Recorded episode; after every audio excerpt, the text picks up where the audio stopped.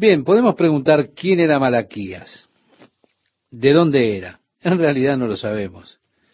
Algunos creen que el nombre de Malaquías es solamente un nombre ficticio, que no es el verdadero nombre del autor, pero no hay evidencia verdadera como para respaldar esa creencia. El nombre Malaquías significa mi mensajero. Por eso decimos Malaquías era el mensajero de Dios. En realidad el último de los mensajeros del período del Antiguo Testamento. Él no da ningún trasfondo de él mismo, como lo hacen algunos de los otros profetas menores, diciendo de dónde eran o quiénes eran sus padres. No, comienza diciendo simplemente profecía de la palabra de Jehová contra Israel por medio de Malaquías. Esa es la introducción al libro, declarando el autor y a quién es dirigido el libro. Malaquías, pero en realidad el autor es el Señor, porque es la palabra del Señor. Malaquías el mensajero, y el pueblo a quien se dirige es Israel. ¿Cuál es la primera palabra de Dios en este último libro? La primera palabra es yo os he amado. Qué cosa gloriosa para una persona que Dios le diga yo te he amado. Ahora, esto no es en tiempo pasado, es un tiempo pasado, pero también presente. Yo continúo amándote. Yo te he amado, el amor de Dios nunca cesa. Yo os he amado, dice Jehová. Pero Israel, en su tan fría condición espiritual que tiene en ese momento, le responde, ¿en qué nos amaste? En lugar de responder con cariño a Dios, parece que hay un desafío a ese amor. Miren, el día de hoy muchas personas aún desafían el amor de Dios. Muchas veces una declaración comienza con estas palabras. Si Dios me ama, entonces, ¿por qué tal cosa o tal otra? Algunas veces las circunstancias de la vida que parecen tan difíciles y adversas nos llevan a desafiar el amor de Dios. Usted encuentra hoy en Israel que hay un tremendo desafío a esta declaración de Dios por parte de las personas allí. Si usted va a la tierra de Israel, y proclama a las personas en Israel, Dios ama al pueblo de Israel, un 90% de ellos dirán, si Dios a los judíos los ama, entonces, ¿cómo es que seis millones de ellos fueron asesinados por Hitler? A mí me han dicho, nosotros no necesitamos esa clase de amor, pero Dios declara, yo os he amado, dice Jehová. Nosotros pensamos en el amor como una cosa débil que es totalmente indulgente. Pero la Biblia nos dice que si usted como padre consiente totalmente a su hijo, si usted no lo corrige, realmente no está demostrándole amor a su hijo, sino que usted lo que demuestra es que no lo quiere. La falta para usted como padre de disciplinar a su hijo no es una señal de amor, es una señal de desprecio, de falta de amor. Dios debido a que nos ama, nos disciplina. Porque así lo dice el libro de Hebreos, el Señor al que ama disciplina. Nosotros solemos pensar que el amor, y esto con este sentimiento lo tenemos como el sentimentalismo de Hollywood, una luna llena, la playa de Hawái, las olas suavemente pasando sobre la arena, ¿se da cuenta? No comprendemos la verdadera naturaleza del verdadero amor, del amor real. Eso es Hollywood. El amor verdadero es fuerte, suficientemente fuerte como para reprender cuando es necesaria la reprensión, para castigar cuando el castigo es para bien. Algunas veces es necesario, para nuestro bien, el castigo. Un niño dejado por su cuenta le traerá vergüenza a sus padres de acuerdo a las escrituras. Debido a que nosotros amamos a nuestros hijos, los castigamos. ¿Por qué? Porque nos preocupamos por su bienestar, por su seguridad. Cuando corren por la calle, nosotros no tomamos una actitud complaciente hacia eso y decimos, oh, mira, está jugando en la calle, qué tierno que es. No, disciplinamos al niño. Le decimos los peligros que hay en jugar en la calle. Corremos, lo tomamos de la mano y lo sacamos de la calle y así lo protegemos del peligro. Si ellos continúan y persisten en ir a la calle, entonces los castigamos para que se alejen de la calle. ¿Por qué? Porque nosotros conocemos el peligro que existe si ellos andan jugando allí en medio de la calle. Ahora, lo que hacemos, ¿por qué lo hacemos? Lo hacemos porque los amamos, porque nos preocupamos que ellos estén bien. Damos ese paso necesario que tiene la fuerza de la disciplina para detenerlos. Así que Dios, en su amor por nosotros, tiene esa fuerza de amor que trae disciplina cuando estamos haciendo cosas que nos están destruyendo. Algunas veces es durante la disciplina que nosotros precisamente desafiamos el amor de Dios. Nosotros decimos, si Dios me ama entonces, ¿por qué me está sucediendo esto a mí? Precisamente le está sucediendo a usted porque Él lo ama. Y está evitando alguna tragedia al final de ese camino. En realidad usted debería estar agradecido. El Señor al que ama, disciplina. Así que estaba ese desafío, ¿no? ¿En qué nos amaste?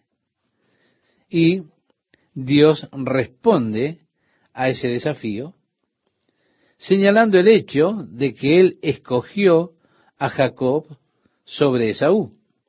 Ellos eran gemelos, Jacob y Esaú. Esaú era el mayor. De acuerdo a la tradición, la bendición debía ser para Esaú a pesar de que eran gemelos, debido a que Esaú nació primero, tenía el derecho de la primogenitura y la bendición por tanto era de él. Pero Dios revirtió las cosas.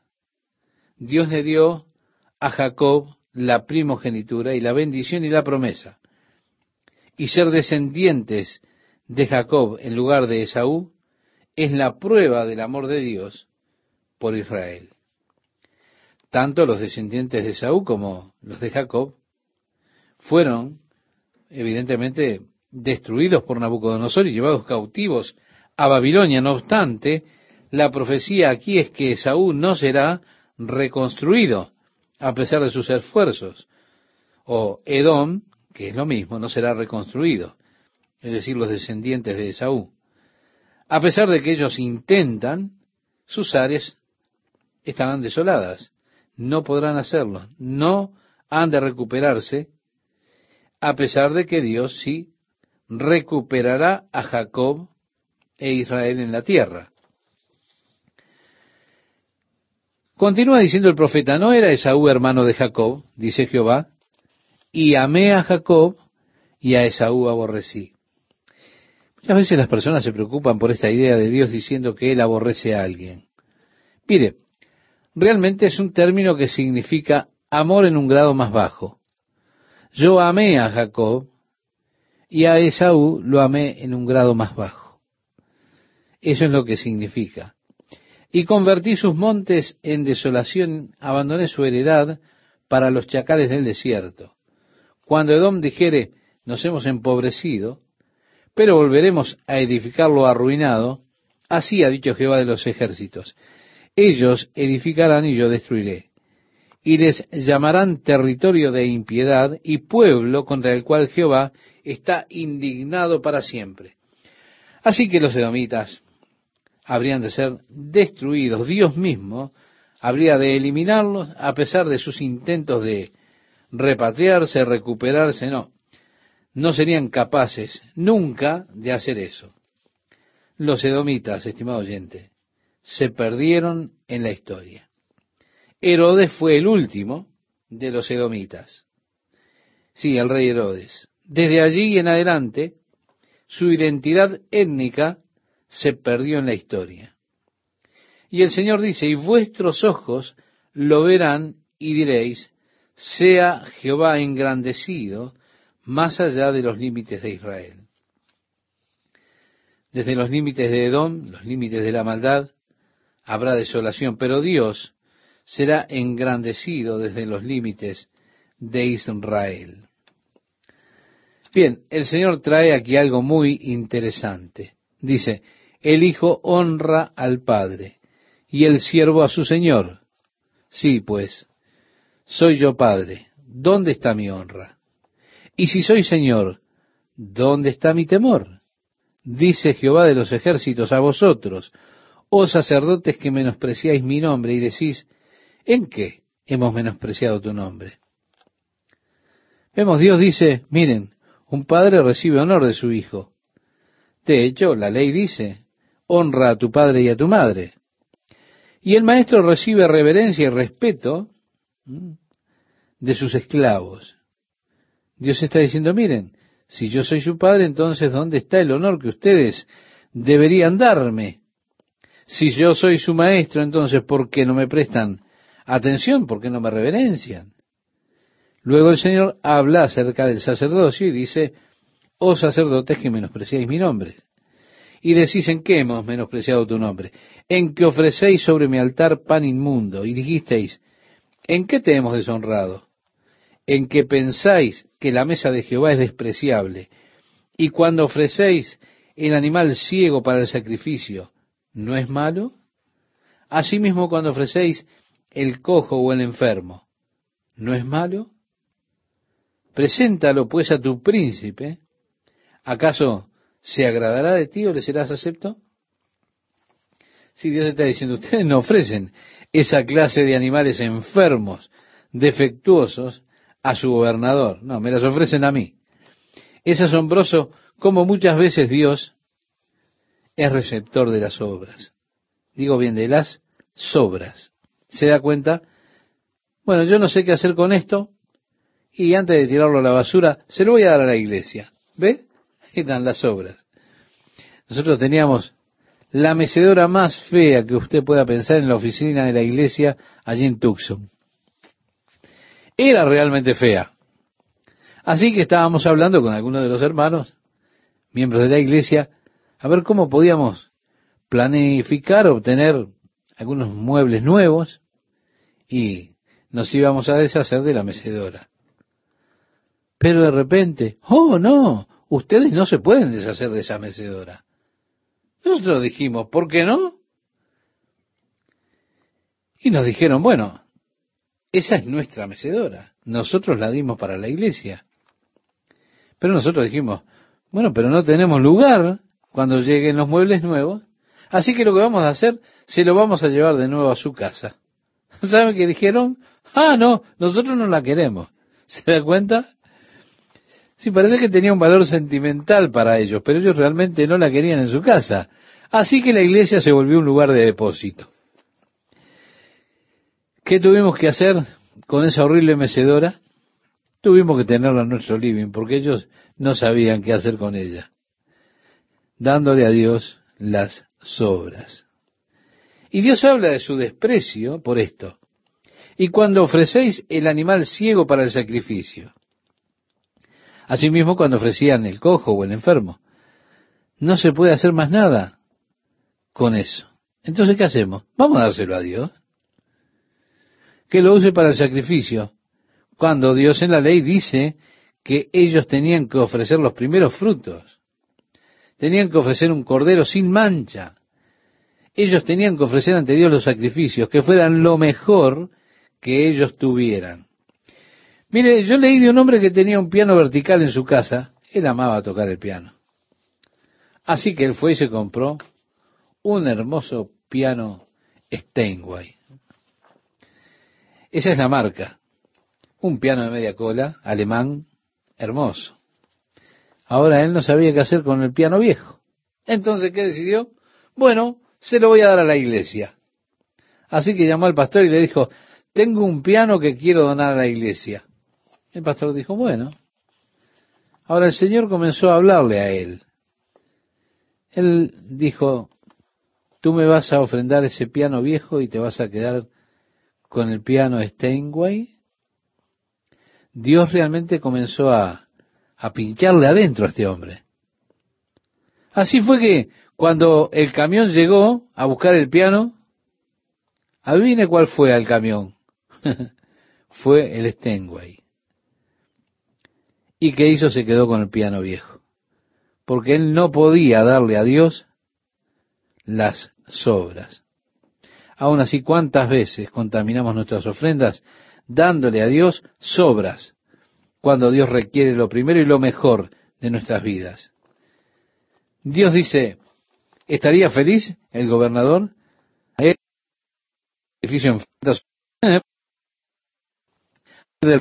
Ahora pues, orad por el favor de Dios para que tenga piedad de nosotros. Pero, ¿cómo podéis agradarle si hacéis estas cosas?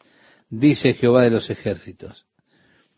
Es decir, si el gobernador no te considera por ese sacrificio que piensas darle, ¿piensas tú que yo te voy a considerar y que te voy a estar agradecido? El Señor dice, ¿quién también hay de vosotros que cierre las puertas o alumbre mi altar de balde? Bueno, algunos han interpretado esto como un sacerdocio profesional. Es decir, ellos no solo cumplían su servicio a Dios, sino que ellos recibían el pago por ese servicio a Dios.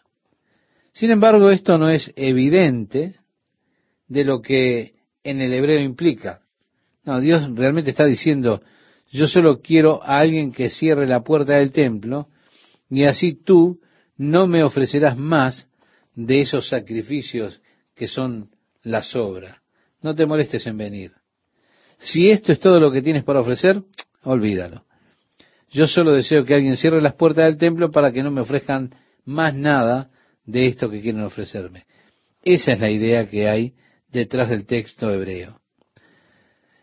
El versículo 10 dice, yo no tengo complacencia en vosotros. Eso es lo que dice Dios.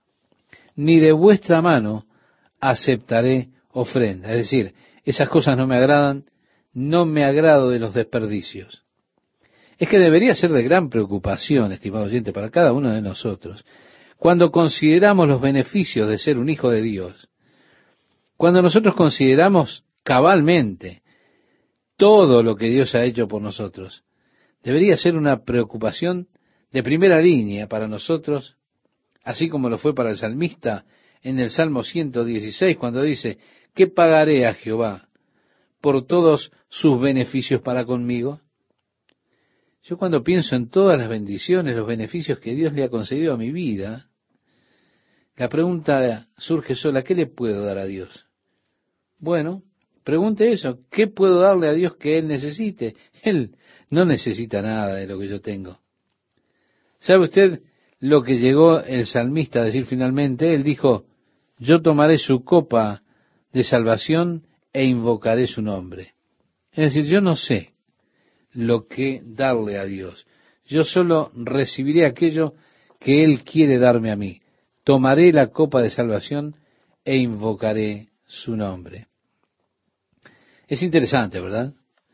Porque mire usted, yo realmente no tengo nada que tenga algún valor, que pueda darle a Dios algo que Dios realmente necesite de mí. Él no necesita nada de mí, no necesita nada de nosotros. He leído de una misión en Nuevo México, donde ellos realmente ministran a los indios allí a las afueras de una reservación. Había un indio anciano que fue a una de las reuniones en ese lugar y fue predicada la palabra de Dios y este indio anciano fue tocado realmente su corazón. Sí, su corazón fue tocado por Dios. Llegó el momento que pasaron el plato de la ofrenda, tenían un plato allí grande de ofrenda para ofrendar, y cuando llegaron con ese plato a él, él le dijo a quien traía el plato recogiendo la ofrenda, eh, bájelo despacio. El ujier bajó el plato con una mirada de curiosidad. El indio le dijo, más abajo. ¿Más abajo? Él lo bajó un poco más. El indio le volvió a decir, más abajo. Hasta que finalmente logró que pusiera el plato de las ofrendas en el suelo. El anciano indio se paró dentro de ese plato, arriba de ese plato, y dijo, es todo lo que tengo para ofrendar. y se entregó a él mismo. Pero sabe usted, en lo que a Dios refiere, en realidad eso es precisamente todo lo que Dios quiere.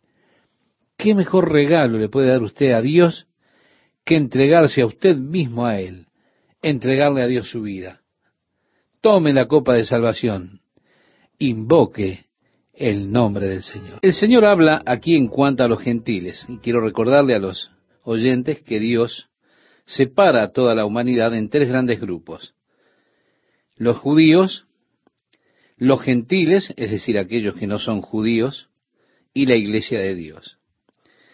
Para esa oportunidad de nuestro pasaje de este día, el sacerdocio estaba bastante corrupto. Y allí es donde Dios se dirige a los gentiles. Porque expresa este versículo 11, porque desde donde el sol nace hasta donde se pone, es grande mi nombre entre las naciones, y en todo lugar se ofrece a mi nombre incienso y ofrenda limpia, porque grande es mi nombre entre las naciones, dice Jehová de los ejércitos. Sí, es una promesa que aún es futura. Tiene que ver con la era del reino, cuando Jesús regrese, y allí, donde sea que el sol haga sus sucesivas travesías, podríamos decir así, cuando toda rodilla se doble y toda lengua confiese que Jesucristo es el Señor para la gloria de Dios el Padre, el Salmo 2 se cumplirá y el Padre, como dice ese Salmo, le dirá a su Hijo, pídeme y te daré por herencia las naciones y como posesión tuya los confines de la tierra. Esto es lo que el Padre le dijo a su Hijo, a Jesucristo, y lo cumplirá cuando llegue ese glorioso día. Y desde el nacimiento del sol hasta donde se pone, es grande mi nombre entre las naciones, y en todo lugar se ofrece a mi nombre incienso y ofrenda limpia, decía Malaquías. Se nos dice en el libro de Apocalipsis, en el capítulo 5, que cuando Jesús tome ese rollo que está a la diestra del que está sentado en el trono, allí los veinticuatro ancianos vendrán con sus copas llenas de incienso para ofrecer delante del trono de Dios. También nos dice la Biblia allí que el incienso son las oraciones de los santos. Bien, la ofrenda de incienso era un acto simbólico. Es el sabor tan hermoso, ese humo con un olor que podríamos decir es como un olor dulce.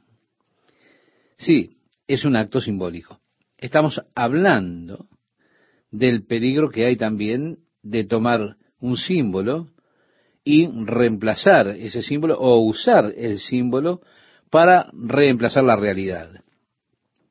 Esto es hecho comúnmente dentro de la esfera religiosa y usted se encuentra con que se toma un ritual que comenzó como un símbolo y después se comienza a colocar un énfasis mayor en el ritual que en la realidad.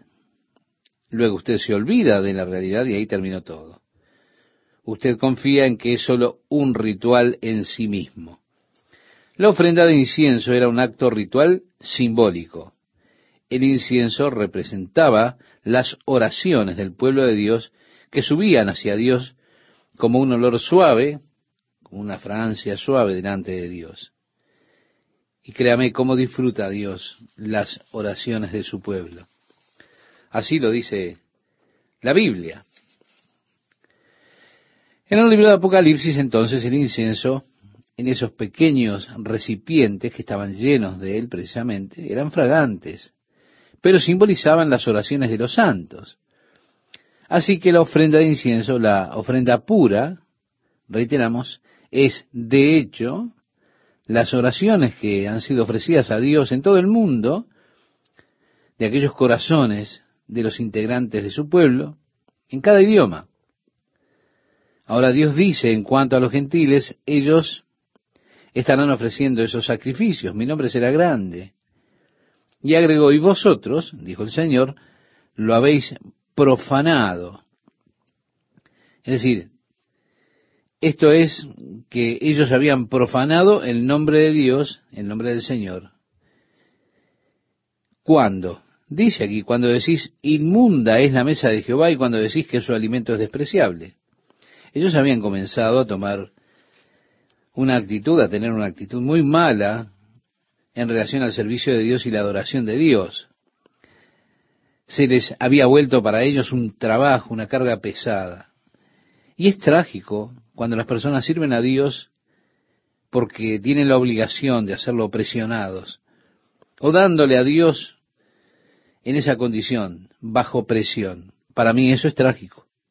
Es trágico que las iglesias a veces usan esas tácticas de presionar a las personas para que ellos hagan sus compromisos de ofrendas para el año. Si usan esa vieja psicología de enviar, por ejemplo, dos o tres personas importantes de la iglesia al hogar de aquellos que se congregan, y así van a discutir, a sentarse allí para discutir con usted cuáles serán sus compromisos para el próximo año. Por supuesto, usted no quiere aparecer como si fuera un miserable. Esas personas que vienen son importantes. Usted quiere quedar bien con ellas. Así que mientras ellos están allí, usted está más o menos siendo coaccionado a hacer un compromiso y que muchas veces es más de lo que usted puede dar, más de lo que usted puede hacer.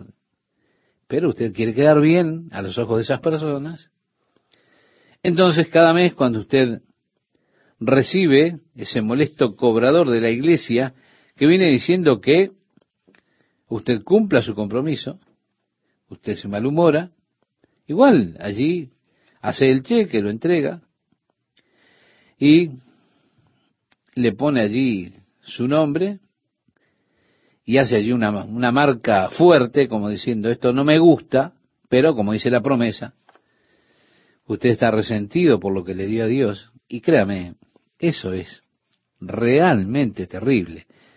Lejos sería mucho mejor no darle nada a Dios en esas condiciones que darlo con resentimiento bajo presión. Dios no quiere que usted esté resentido por nada. Fue por esto que el apóstol Pablo en el Nuevo Testamento escribía, cada uno dé como propuso en su corazón y agregó, no con tristeza ni por necesidad, porque Dios ama al dador alegre. Usted puede leer esto en la segunda carta que le escribió a los Corintios en el capítulo 9, versículo 7. Porque su ofrenda debe ser sin ninguna presión, sin ninguna atadura. Nunca debería ofrendar bajo presión. Dios ama al dador alegre. La palabra que se utiliza en griego para mencionar esta alegría es un dador divertido, hilarante. Ahora, lo que usted pueda dar a Dios con alegría, déselo. Si le puede dar y eso le resulta ameno, divertido, hágalo. Y si no puede dar de esa manera, guárdeselo, porque usted estará contaminando lo que está dando. Así le decía Dios a los sacerdotes, ustedes contaminan todo. ¿Por qué? Porque la actitud del corazón cuando daban a Dios era despreciable. Es como si dijeran, ah, otra vez tengo que ofrendar. Ninguna de nuestras ofrendas a Dios debería crear jamás esta situación de menosprecio. Si es así, no debemos ofrendar. Dios, reitero, ama al dador alegre, al dador divertido.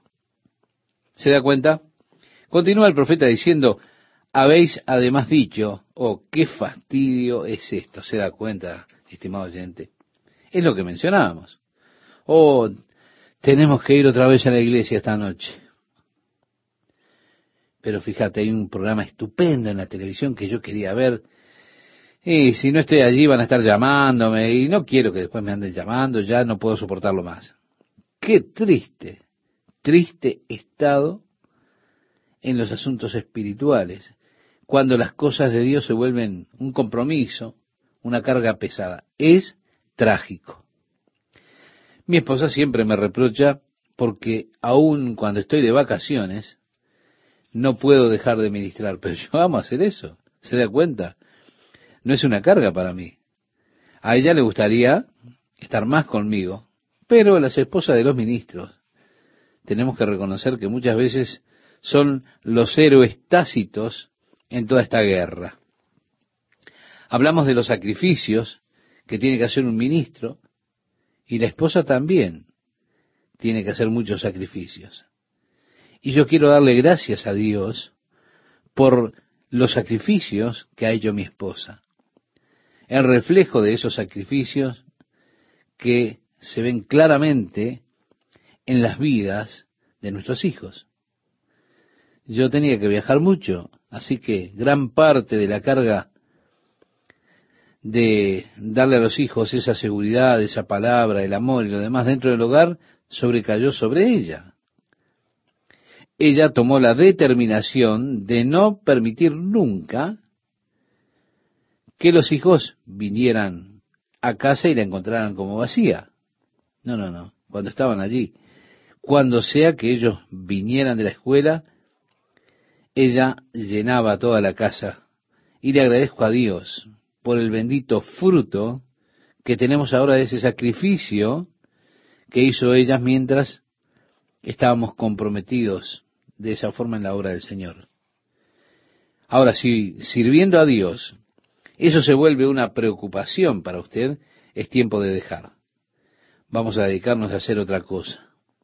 Seguramente usted no está sirviendo a otros no está sirviendo a nadie si usted se siente fatigado al hacer la obra de Dios.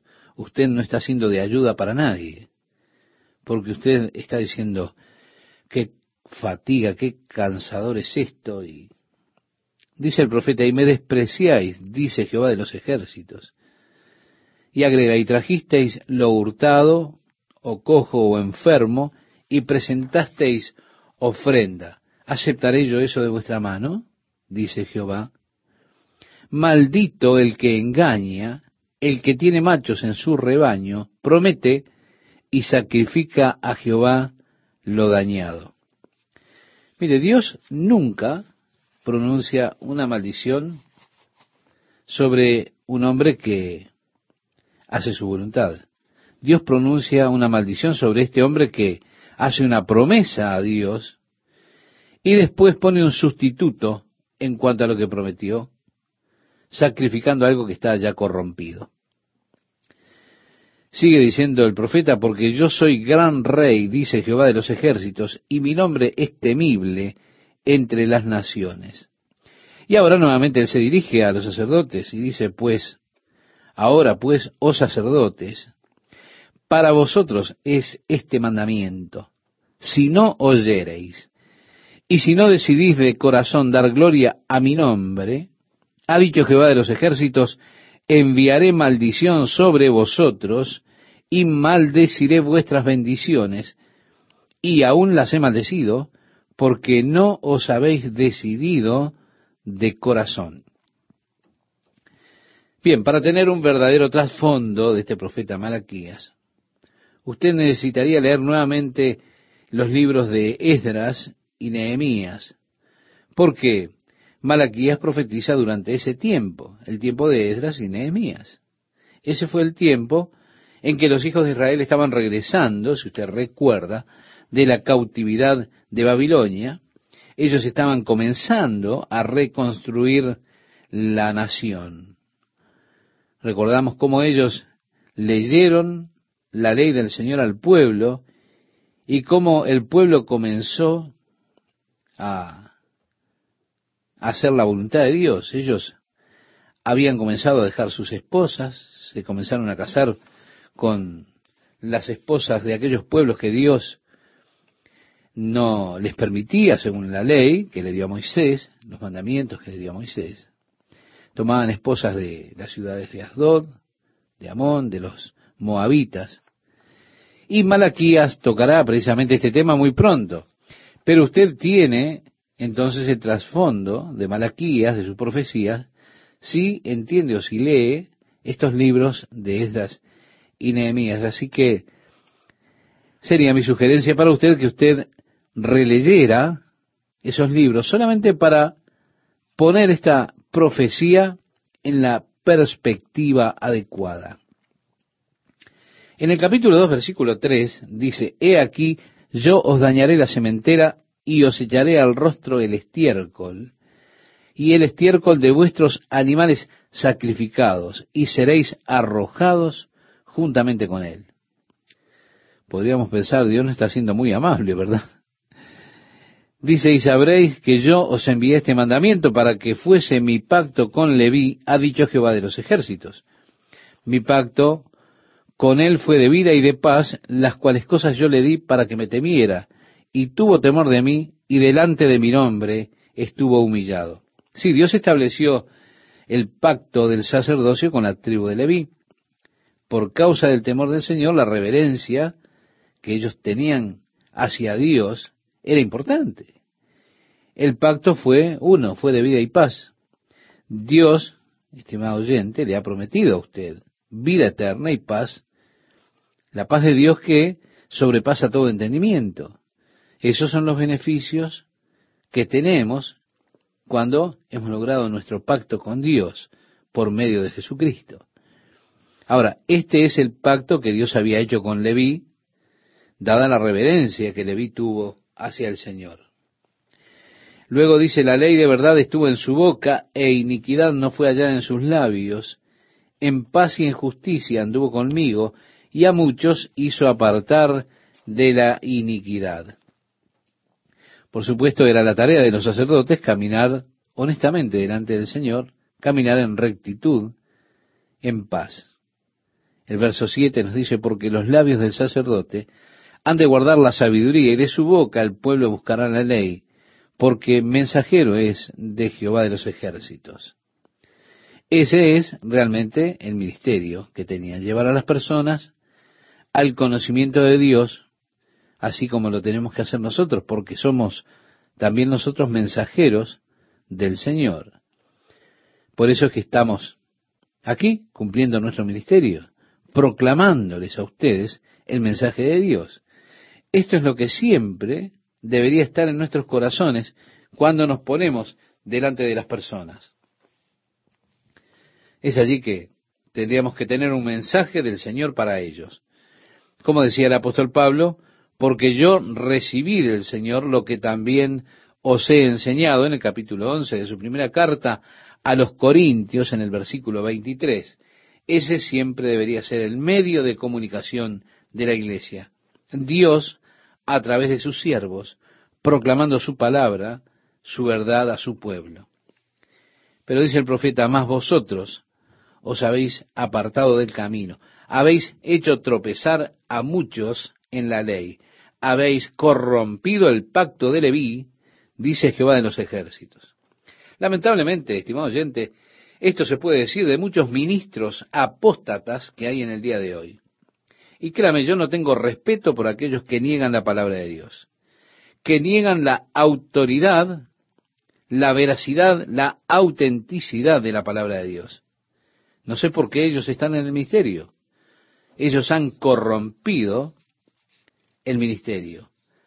Están apartando de Dios a las personas.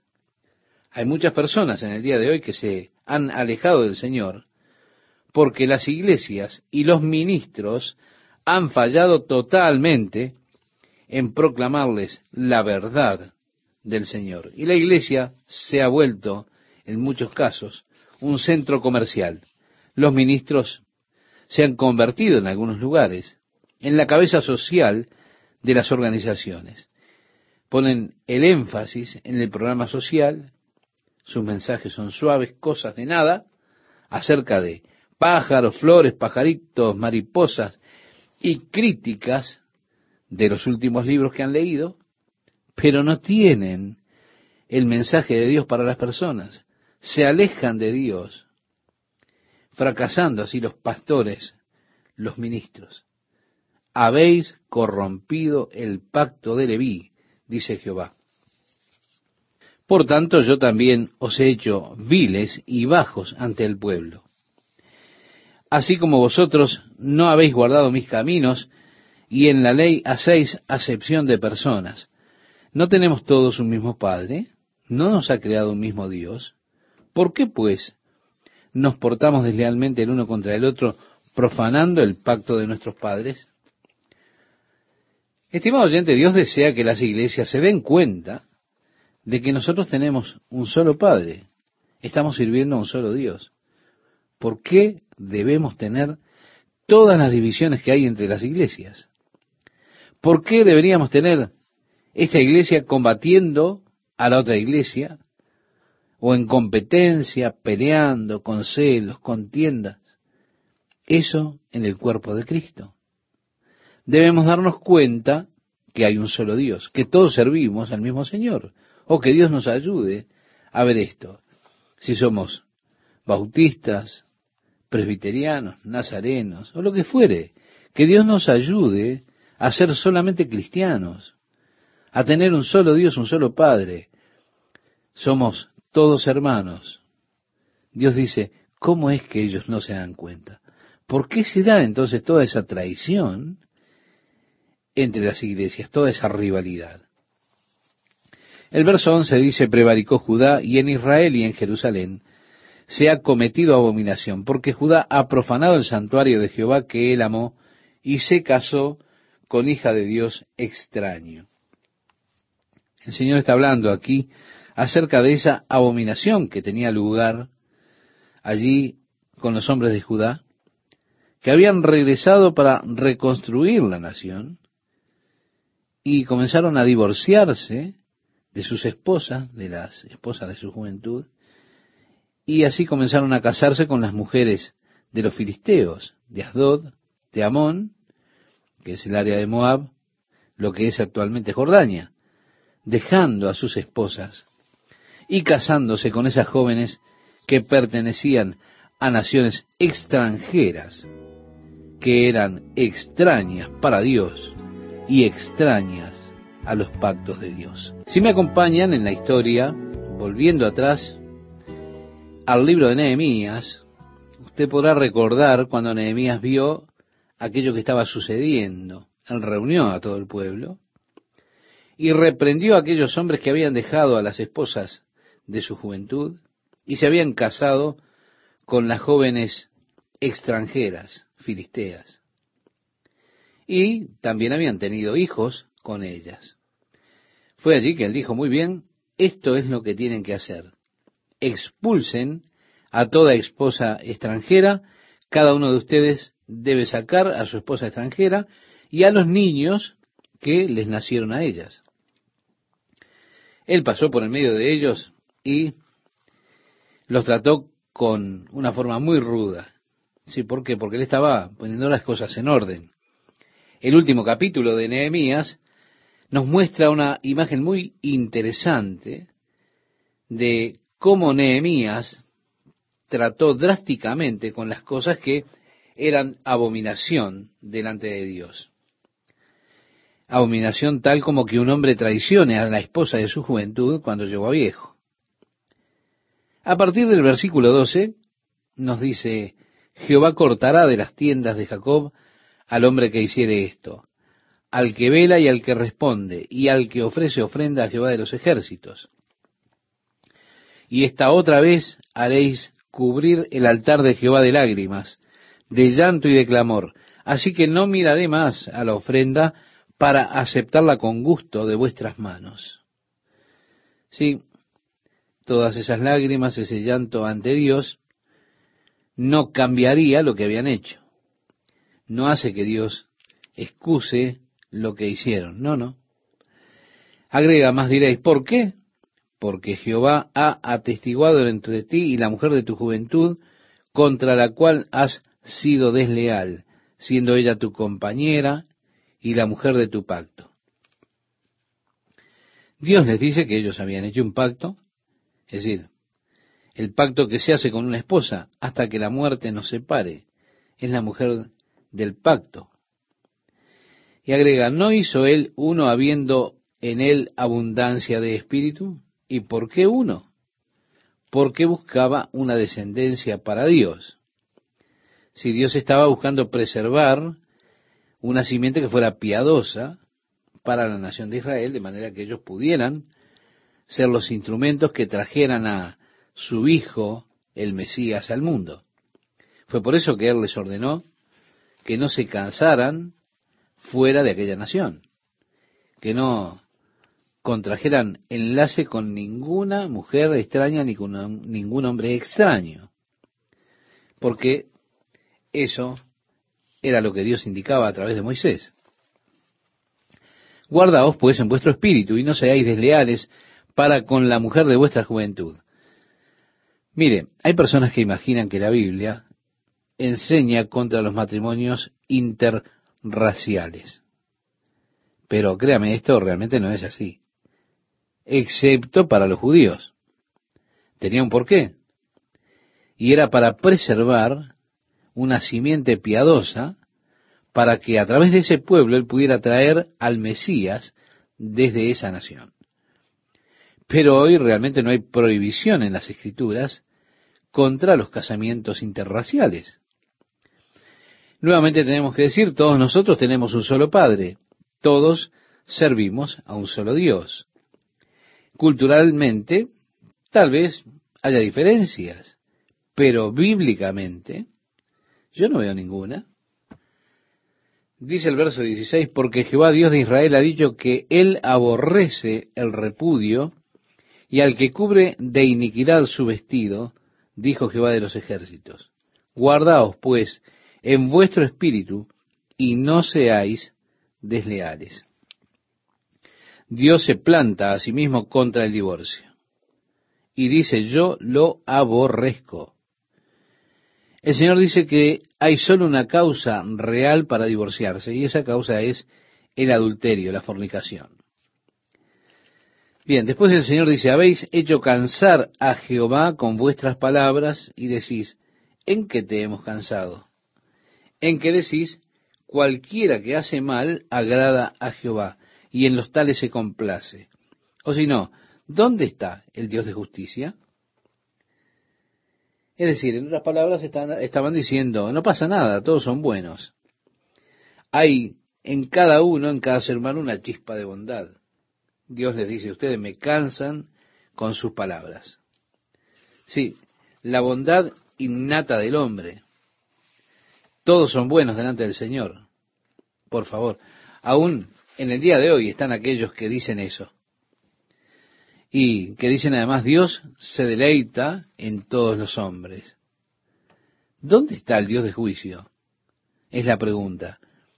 Dios juzgará a los impíos y Dios está cansado de tanta falsa filosofía. Tantos que dicen, oh, todos los hombres son buenos. Dios se deleita en el hombre. Hablan de la paternidad universal de Dios, de la hermandad universal del hombre, no importa quién sea usted, lo que haya hecho, lo que crea, todos nosotros somos hijos de Dios y todos son buenos a los ojos de Dios. Entonces, nos preguntamos, ¿dónde está el Dios de juicio? ¿Por qué Dios habla tanto acerca del juicio que vendrá sobre los impíos? Bien, la promesa de la venida de Juan el Bautista como el precursor de Jesucristo es lo que viene a continuación. En el capítulo 3 comienza diciendo, He aquí yo envío mi mensajero, el cual preparará el camino delante de mí, y vendrá súbitamente a su templo el Señor, a quien vosotros buscáis, y el ángel del pacto, a quien deseáis vosotros. He aquí viene, ha dicho Jehová de los ejércitos. ¿Y quién podrá soportar el tiempo de su venida? ¿O quién podrá estar en pie cuando Él se manifieste? porque Él es como fuego purificador y como jabón de lavadores, y se sentará para afinar y limpiar la plata, porque limpiará a los hijos de Leví, los afinará como a oro y como a plata, y traerán a Jehová ofrenda en justicia. Y será grata a Jehová la ofrenda de Judá y de Jerusalén, como en los días pasados, y como en los años antiguos. Bien, aquí tenemos una mezcla tanto de la primera como de la segunda venida de Jesucristo a este mundo. Juan el Bautista, como relatan los evangelios, vino como el precursor proclamando la venida del Señor en pos de él, después de él. Él decía, este es el que viene después de mí, el que es antes de mí, del cual yo no soy digno de desatar la correa del calzado. Así lo decía, como lo relata Juan en su Evangelio en el capítulo 1, verso 27. Cuando él vio a Jesús, en el versículo 29 de ese capítulo, él le dijo a los discípulos, lo que dice allí, el siguiente día vio Juan a Jesús que venía a él y dijo, He aquí el Cordero de Dios que quita el pecado del mundo. Sí, Juan dio testimonio de Jesucristo. Ahora Jesús fue rechazado. Si usted recuerda, él fue al templo, lo limpió, expulsó a los mercaderes, aquellos que vendían palomas, pero el pueblo lo rechazó. Ahora, Jesucristo regresará. Y antes de que Él venga, Elías vendrá, lo precederá y preparará los corazones de las personas para la venida del Señor. Así que parte de esto se cumplió ya en su primera venida. Pero mucho de lo que hemos leído queda por cumplirse cuando tenga lugar la segunda venida de Jesucristo a este mundo. Con Malaquías, muchos de los otros, ellos no vieron estos dos aspectos de la venida del Mesías. Así que, como ellos escribieron, Pedro dice, ellos escribieron cosas que realmente no comprendían. Tenían el, el, deseo de ver estas cosas, de comprenderlas, pero ellos realmente no comprendieron este doble cumplimiento que muchas veces parece como contradecirse en las profecías que ellos mismos estaban haciendo. Ellos profetizaban que él reinaría como rey y señor por siempre sobre el trono de David, que establecería su reino para siempre, y aún así ellos estaban diciendo también, despreciado y desechado entre los hombres, varón de dolores, experimentado en quebranto, y como que escondimos de él el rostro, fue menospreciado y no lo estimamos, como dice el profeta Isaías en el capítulo 53, verso 3. También decía Daniel, se quitará la vida al Mesías príncipe, mas no por sí. Es decir, no estaría recibiendo el reino en ese momento. Le estarían quitando la vida. Así que mientras ellos estaban dando estas profecías, ellos mismos no las podían entender, porque estaba esta paradoja, esta diferencia aparente que ellos no comprendían. Aún así, ellos escribieron estas profecías, obedeciendo honestamente la voz del Espíritu de Dios que hablaba a sus corazones, esto a pesar de que ellos mismos no podían comprender las cosas que estaban escribiendo. ¿Se da cuenta? El versículo 5 nos dice, el Señor dice, y vendré a vosotros para juicio. Está refiriéndose, por supuesto, a la segunda venida de Cristo, su venida que será para juzgar al mundo. Y la primera tarea, la primera actividad que tendrá Cristo cuando Él regrese a la tierra será la de juicio. Él ha de reunir a las naciones para juzgarlas. Agrega el profeta y seré pronto testigo contra los hechiceros y adúlteros, contra los que juran mentira y los que defraudan en su salario al jornalero. Bien, la palabra griega para hechiceros es farmakeia, de donde obtenemos nosotros la palabra farmacología, que significa o que tiene que ver con el uso de drogas. Está hablando de aquellos que utilizan las drogas con propósitos alucinógenos. También está hablando de aquellos que retenían o defraudaban el salario del jornalero. En la carta de Santiago, en el Nuevo Testamento, usted puede leer que dice allí, Vayan ahora ricos, lloren y lamenten por las miserias que han caído sobre ustedes, porque han defraudado al asalariado, han retenido su salario para poder vivir suntuosamente. Sí, aquellos que estaban oprimiendo a los asalariados para poder vivir de esa manera. Sí, sí. Estaban reteniéndoles el salario para darse toda clase de lujos oprimiendo a la viuda, agrega, y al huérfano, y los que hacen injusticia al extranjero no teniendo temor de mí, dice Jehová de los ejércitos. Porque yo, Jehová, no cambio. Por esto, hijos de Jacob, no habéis sido consumidos. Es que las promesas de Dios a Jacob son verdaderas. De otra manera, él ya habría consumido definitivamente ese pueblo. Habría consumido a todas estas personas. Pero él respeta sus promesas. Él le prometió a Jacob que se levantaría una estrella, la estrella de la mañana, la estrella de Jacob. Así que Dios guarda su palabra, la respeta. Pero Dios está declarando aquí que si no fuera por su palabra, ellos habrían sido consumidos, porque yo Jehová no cambio. Esto es lo que se llama, desde el punto de vista doctrinal, teológico, la inmutabilidad de Dios. Es decir, Dios no cambia. Como leemos en el Nuevo Testamento acerca de Jesucristo, lo que demuestra que Él es Dios. Dice que Jesucristo es el mismo ayer, hoy y por los siglos. Él no cambia. Es inmutable porque Él es Dios. Este es precisamente uno de los atributos de Dios. Ya en el versículo 7 nosotros leemos, desde los días de vuestros padres os habéis apartado de mis leyes y no las guardasteis. Volveos a mí y yo me volveré a vosotros, ha dicho Jehová de los ejércitos. Mas dijisteis, ¿en qué hemos de volvernos? Dios les da nuevamente la oportunidad de volver. Volveos a mí, dice Dios, y yo me volveré a vosotros. Ahora, ¿qué fue lo que ellos dijeron? ¿Por qué tenemos que volver? Qué persona descarada. Por favor. Después tenemos la pregunta, ¿robará el hombre a Dios? Pues vosotros me habéis robado. Y dijisteis, ¿en qué te hemos robado? En vuestros diezmos y ofrendas. Si Dios dice que la décima parte le pertenecía a Él, aquellos que la retuvieran para ellos mismos, le estaban robando a Dios. Dios ve eso realmente como un robo que se le hace a Él.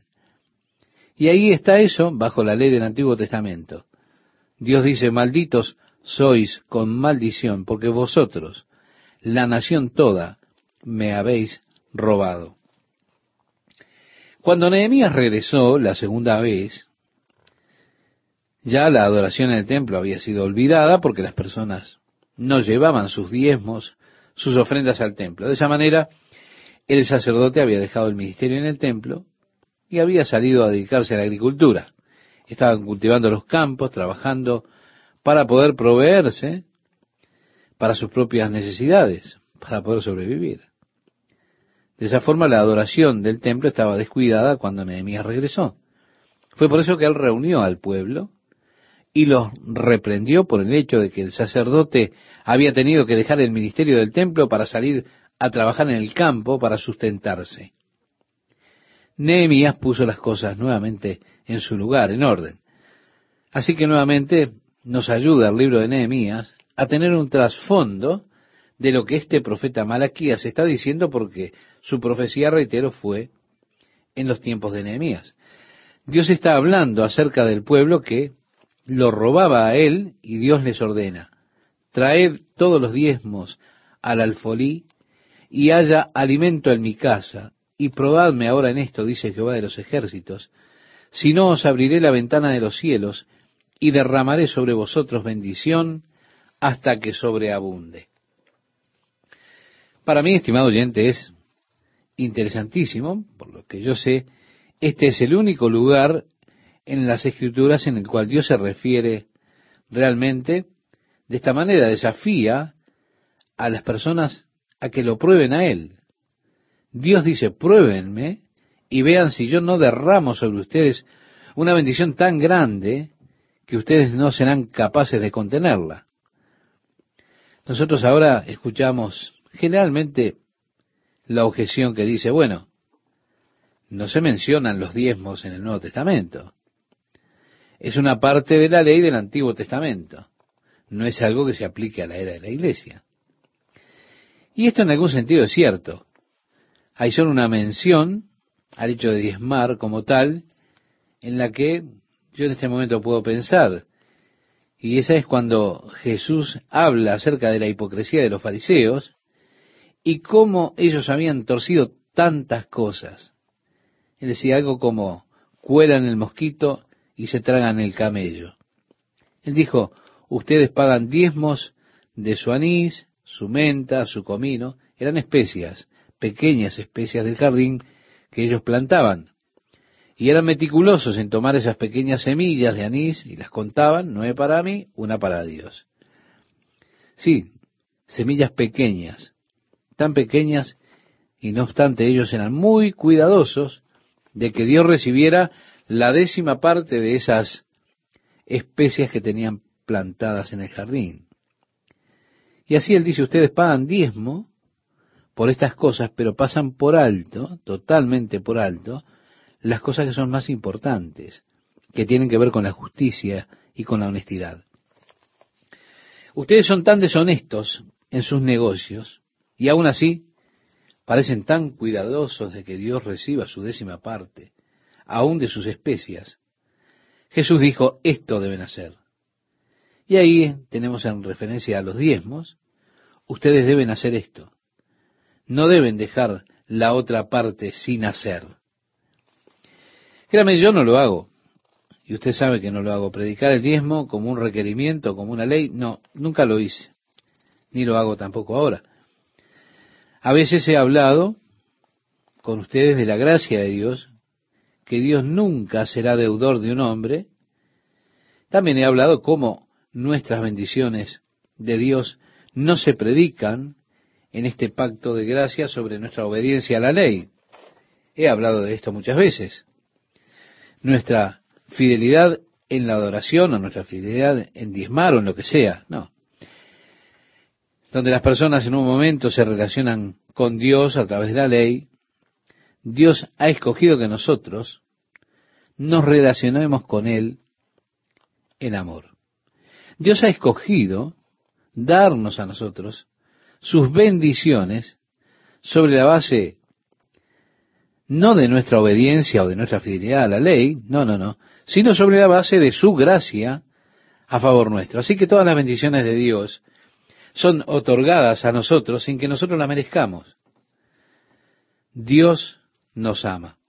Yo no puedo hacer nada en relación a eso. Es Dios que me ama.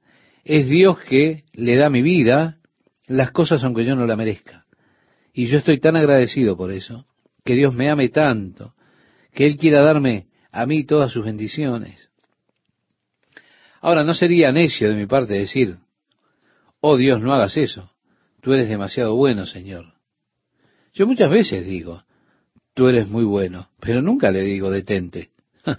Yo aprecio la bondad de Dios y le agradezco a Dios por su gracia, le agradezco a Dios que me puedo relacionar con Él en amor y no a través de la ley.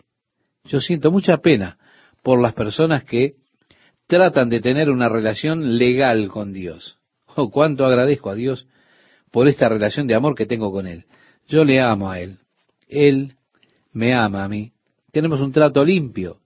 Él me ama mucho más de lo que yo lo amo a Él. Él siempre me está mostrando cuánto me ama.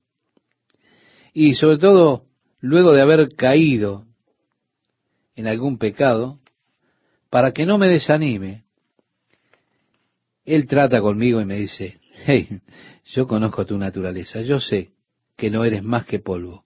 Aún así, yo te amo y quiero mostrártelo. Oh, Dios siempre está protegiéndome, sobrecogiéndome con su gran amor por mí. Hay una ley divina involucrada en el acto de dar. Yo estaría como ministro a la deriva si no le enseñara a usted una ley que es espiritual, que es divina, y una ley que Dios ha decretado en este universo en el cual estamos. Esa ley básicamente está expresada en el Nuevo Testamento en aquellas palabras del apóstol Pablo, cuando le escribía a los corintios que mencionábamos antes, y también específicamente en el Evangelio de Lucas, capítulo 6, versículo 38, donde nos dice, dad y se os dará medida buena, apretada, remecida y rebosando, darán en vuestro regazo, porque con la misma medida que medís, os volverán a medir. Sí, con la misma medida con que medís, os volverán a medir. Es una ley espiritual, es una ley de Dios. ¿Qué establece? Establece que cuanto más da usted, más recibirá. El apóstol Pablo decía esto escribiéndole a los corintios, como mencionábamos. Esto digo, el que siembra escasamente, también segará escasamente. Y el que siembra generosamente, generosamente también segará. ¿Se da cuenta? Es una ley divina, espiritual. Ahora, nosotros somos conscientes de las leyes naturales que gobiernan nuestro universo, aunque muchas de ellas no las entendemos plenamente, pero estamos conscientes de que existen. Nosotros vivimos en armonía con ellas. Sacamos ventajas de las mismas, en cierta forma, y las conocemos. Ahora, así como hay la ley de gravedad, las leyes de electricidad, de aerodinámica, leyes básicas de la naturaleza que hemos aprendido a conocer y a usar, hay leyes espirituales en el universo que Dios ha establecido las cuales usted también puede usar para su beneficio. Y son tan poderosas en su causa y efecto, como lo son la ley de la gravedad, o cualquier otra ley que Dios estableció para esta naturaleza, con la cual hemos aprendido a vivir. Una de esas leyes, de las leyes espirituales, tienen que ver con dar a Dios, darle a Dios. Como decía Jesucristo, dad y se os dará medida buena, apretada, remecida y rebosando. Cuanto más usted le dé al Señor, más ha de recibir de Él. Y yo sé que eso realmente funciona. Dios únicamente en este aspecto, en esta área, desafía al pueblo para que lo prueben. A través de este profeta decía, probadme en esto, dice Dios, si no os abriré las ventanas de los cielos y derramaré sobre vosotros bendición hasta que sobreabunde. Prueben, sí, prueben al Señor, vean si Él no derrama sobre ustedes bendiciones hasta que no puedan ser contenidas. Es decir, no habrá suficiente espacio para recibir lo que Dios ha de enviar.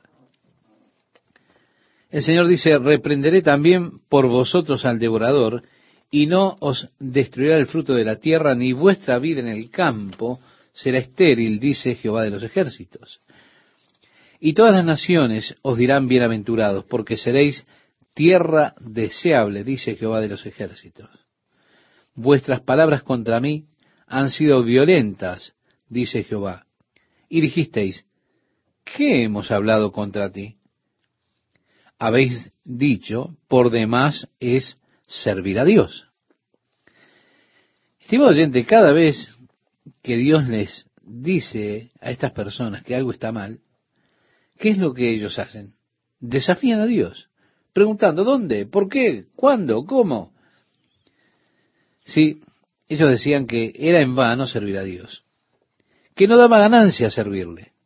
Eso era lo que estaban diciendo que es vano servir a Dios, que no da fruto, tratar de ser bueno. Además decían, ¿qué aprovecha que guardemos la ley, su ley, y que andemos afligidos en presencia de Jehová de los ejércitos, aquí en el versículo 14? Parecería que están diciendo, Dios no paga, Dios no nos responde, no hay nada, ¿se da cuenta? El Señor no hace nada, no beneficia servir al Señor.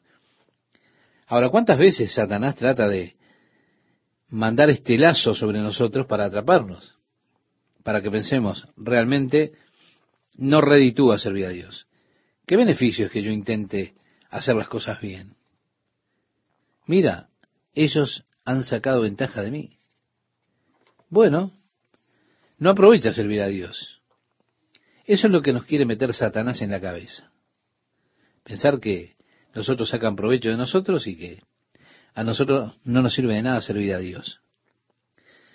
Decimos pues ahora, en el versículo 15, leemos, Bienaventurados son los soberbios, Y los que hacen impiedad no solo son prosperados, sino que tentaron a Dios y escaparon.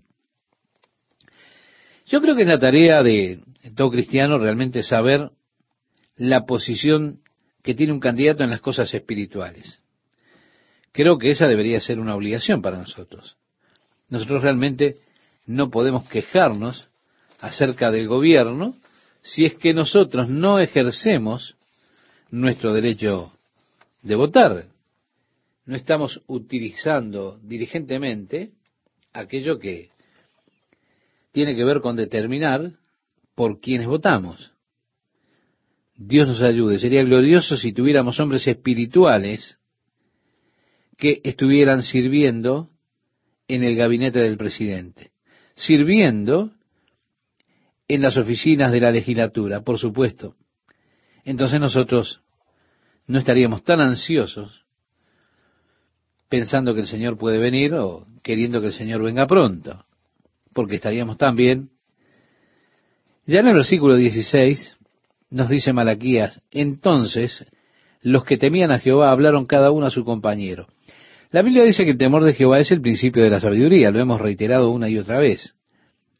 También dice que el temor de Jehová es odiar la iniquidad, apartarse de ella. El temor de Jehová no es una clase de fobia o una clase de miedo que debilita a la persona. No, no.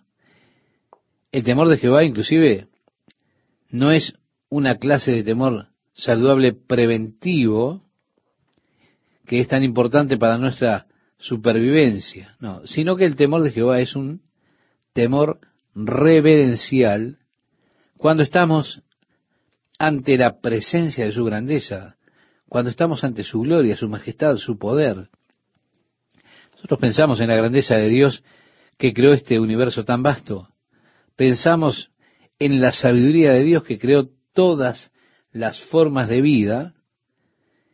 Nosotros permanecemos entonces ante esa grandeza y ese poder, esa sabiduría, con ese temor reverente. Ese es el temor de Jehová. Y aquí dice entonces, lo que temían a Jehová hablaron cada uno a su compañero. Qué maravilla, ¿verdad? Siempre hablando del Señor. ¿No es glorioso estar rodeado de personas que solo quieren hablar del Señor todo el tiempo? Y mientras ellos hablan del Señor, dice, y Jehová escuchó y oyó. El Señor escucha en secreto cada conversación que se tiene acerca de Él. ¿No es maravilloso esto? Estimado oyente, Dios ama que usted hable de Él. ¿Qué mejor conversación se puede tener que hablar del Señor? ¿No es interesante como dice el mundo? Bueno, si usted quiere comenzar una conversación, comience hablando del clima. Algo así como, bueno, hoy salió el sol, ¿no? Yo me preguntaba si iba a salir, ¿te das cuenta? ¿No es triste que las personas no tengan nada mejor de que hablar que del clima? Hay personas que tienen temas favoritos, temas que pueden ser un fiasco total cuando usted llega a entender ese asunto. Pero ellos reviven con esos temas, se animan. Lo atraen a usted, usted está ahora en su terreno, y ellos, como conocen el tema, se lucen. Pero usted saca a la luz el asunto del Señor y las cosas se comienzan a poner extrañamente diferentes. Pero aquí dice, entonces los que temían a Jehová hablaron cada uno a su compañero, y Jehová escuchó y oyó, y fue escrito libro de memoria delante de él para los que temen a Jehová y para los que piensan en su nombre. Los nombres en la cultura hebrea, todos tienen significado. Ellos no escogen el nombre de sus hijos buscando allí en el diccionario y descubren allí, a ver, ah, mira qué lindo nombre. No, ellos buscan lo que significa cada nombre. Padres, como regla general, hoy por hoy no están pensando en el significado del nombre cuando, por ejemplo, le pusieron su nombre a usted. qué significa el nombre que usted tiene. Quizá usted ni lo sepa. Ellos son diferentes. El pueblo judío en esa cultura tienen la costumbre de elegir los nombres por el significado. Sus padres, como decía, no pensaron a ver qué significa su nombre cuando lo nombraron a usted, sino que cuando ellos estaban en la escuela, tenían un amigo que tenía ese nombre y ellos querían a ese amigo o a ese familiar o está de moda tal nombre, entonces ponemos ese nombre. Así que ese nombre es bueno para ellos por determinadas circunstancias. Ahora, hay algunos nombres, ¿se da cuenta? Usted conocía a alguno que era un tonto allí en la escuela, que no, no quería leer, no podía hacerlo, y ese nombre que tenía esa persona a usted le quedó como una mala imagen, y entonces a usted nunca le gustó ese nombre porque le recuerda a ese personaje, y entonces usted no quiere ni saber de ponerle ese nombre a uno de sus hijos. Ahora es interesante cómo nosotros no pensamos en los nombres por el significado que tienen. También se estará nombrando a los hijos con diferentes nombres de lo que hacíamos nosotros. Estaremos llamando a nuestros hijos como los nombraban en la antigüedad, hermoso rayo de sol o algo así, o cosas que significan algo para nosotros. Un pequeño niño va a la escuela, la maestra le dice, ¿cómo te llamas? Y él dice, hermoso rayo de sol Smith. Así que en nuestra cultura no se utiliza eso. Pero en los días del pueblo de Israel, en aquellos días los nombres tenían significado. Y el nombre de Jehová es, por ejemplo, extremadamente significativo. Muchas veces en los salmos, en los proverbios, usted encuentra la referencia al nombre de Jehová. El nombre de Jehová es grande, por ejemplo. Y mucho más acerca del nombre de Jehová. El temor, la reverencia que una persona debe tener en cuanto al nombre de Jehová. El nombre de Jehová en hebreo es un verbo activo, que significa el que se ha vuelto. Así Dios expresa su naturaleza en su nombre. Dios ha expresado en su nombre su deseo porque es el deseo de Dios volverse para usted lo que usted necesite. Así que el nombre Jehová o Yahvé generalmente está compuesto por otra palabra hebrea. Usted puede encontrar en la Biblia eh, Yahvé Rafa, el Señor es nuestro sanador o se ha vuelto nuestro sanador. Jehová Yalón, Jehová se ha vuelto nuestra paz, significa. Jehová Jireh, ¿Qué significa Jehová proveerá? Jehová Sidkenu, que será el nombre que Jesús tendrá en la era del reino. No, no. Ya no será Yeshua, sino que será más difícil que decir Yeshua. El nombre que tendrá será Ja Sidkenu, que significa Jehová se ha vuelto nuestra justicia. Y Él es, para nosotros que confiamos en Él, nuestra justicia. Ahora, el nombre es significativo. El nombre de Jehová, el nombre de Yahvé, es una torre fuerte. En el libro de Proverbios, capítulo 18, versículo 10, dice, torre fuerte es el nombre de Jehová, a él correrá el justo y será levantado. ¿Se da cuenta? El significado que tiene. Ahora, permítame preguntarle, estimado oyente, ¿usted ha corrido alguna vez al nombre del Señor como acercándose usted mismo y diciendo, oh Jesús, Señor Jesús, como que usted ha huido buscando refugio en ese nombre. En peligro usted corre al nombre de Jesús. Oh Jesús, ¿se da cuenta? Usted siente entonces el calor de la protección y consuelo, la seguridad que le da el nombre de Jesús. El nombre Jehová o Yahvé, Yeshua, es una torre fuerte. Dice, el justo correrá a él y estará a salvo. Así los que temen a Jehová y para los que piensan en su nombre, decía el profeta. Dios guarda este libro de memorias, sus nombres están escritos en el libro de la vida, en su libro de memorias. Y dice el profeta, y serán para mí. Ahora, estimado oyente, yo me emociono cuando pienso en Dios hablando acerca de mí con pronombre personal posesivo. Dios habla de mí como mi hijo, mi siervo. O como me gusta que Dios hable de mí con un pronombre personal posesivo. Yo le pertenezco a Él, yo soy de Él.